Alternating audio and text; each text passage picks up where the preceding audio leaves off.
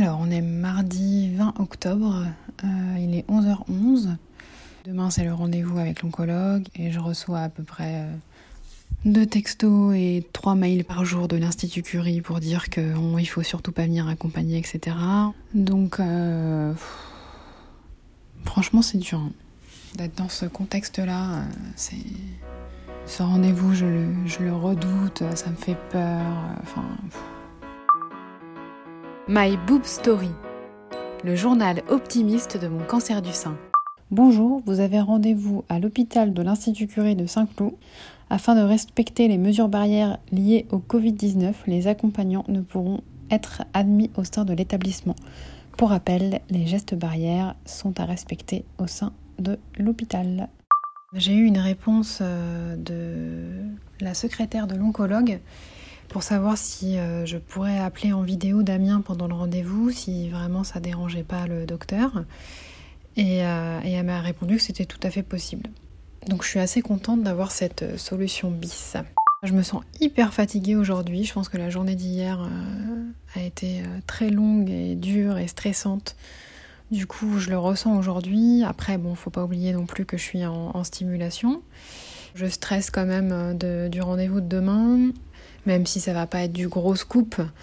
Mais euh, c'est vrai que voilà, il y aura quand même pas mal de, de détails. Et je sais pas, peut-être que c'est le fait que ça concrétise les choses qui est stressant. Je sais pas. Je me sens angoissée en fait par rapport au rendez-vous de, de demain. Euh, je sais pas tellement à quoi m'attendre quoi. J'ai des représentations mais et ça me fait peur en fait, quoi. Ça me fait peur. Euh. C'est comme si c'était pas vraiment moi qui étais concernée directement. Euh, enfin, c'est bizarre de dire ça, mais la généticienne m'avait dit, euh, même si on est là au plus tôt, ça n'empêchera pas la lourdeur des traitements, quoi.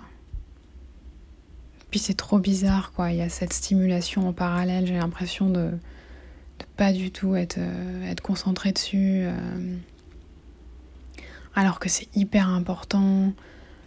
je me dis c'est tellement pas gagné d'avoir cet enfant. C'est dur, dur, dur. Il est 22h57 et je suis couchée. Demain, réveil à 5h30 pour prendre le taxi à 6h10 pour aller à Bondy, puis Curie. J'ai beaucoup pleuré euh, cet après-midi parce que voilà, le rendez-vous d'oncologue c'est demain, je sais pas ce qui m'attend. Et en fait, euh, j'ai pas envie quoi, j'ai pas envie d'avoir l'air malade, j'ai pas envie de perdre mes cheveux, j'ai pas envie de, traverser tout ça quoi. J'ai pas envie de me voir chauve quoi, ou changer, en fait, j'ai pas envie de me voir changer. J'ai pas envie de me voir fatiguée, euh... j'ai pas envie de me voir pâle, j'ai pas envie de me voir euh, maigre, euh... j'ai pas envie de me voir différente. C'est ça qui me, qui me stresse. J'ai pas envie que ça change, quoi. J'ai pas envie d'avoir ce rendez-vous de demain au fond de moi, en fait. J'ai pas envie de rencontrer une oncologue. J'ai pas envie que ça fasse partie de mon quotidien, de mon vocabulaire, de mes discussions. J'ai pas envie de tout ça, quoi. En même temps, je sais qu'il faut, c'est obligé c'est obligé pour guérir, mais je me sens pas malade. Donc, euh, je me sens pas malade et ce qui va me guérir va peut-être me rendre malade sur quelques mois. C'est un peu particulier quand même. Mais bon, on va essayer de faire euh, au jour le jour sans trop anticiper. À chaque jour suffit sa peine, comme le dit cette euh, phrase très optimiste. En tout cas, demain c'est encore une grosse journée. Merci d'avoir écouté ce nouvel épisode de My Boob Story. S'il vous a plu, n'hésitez pas à laisser un commentaire sur le compte Instagram myboobstory.podcast.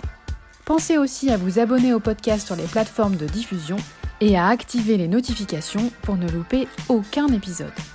À demain!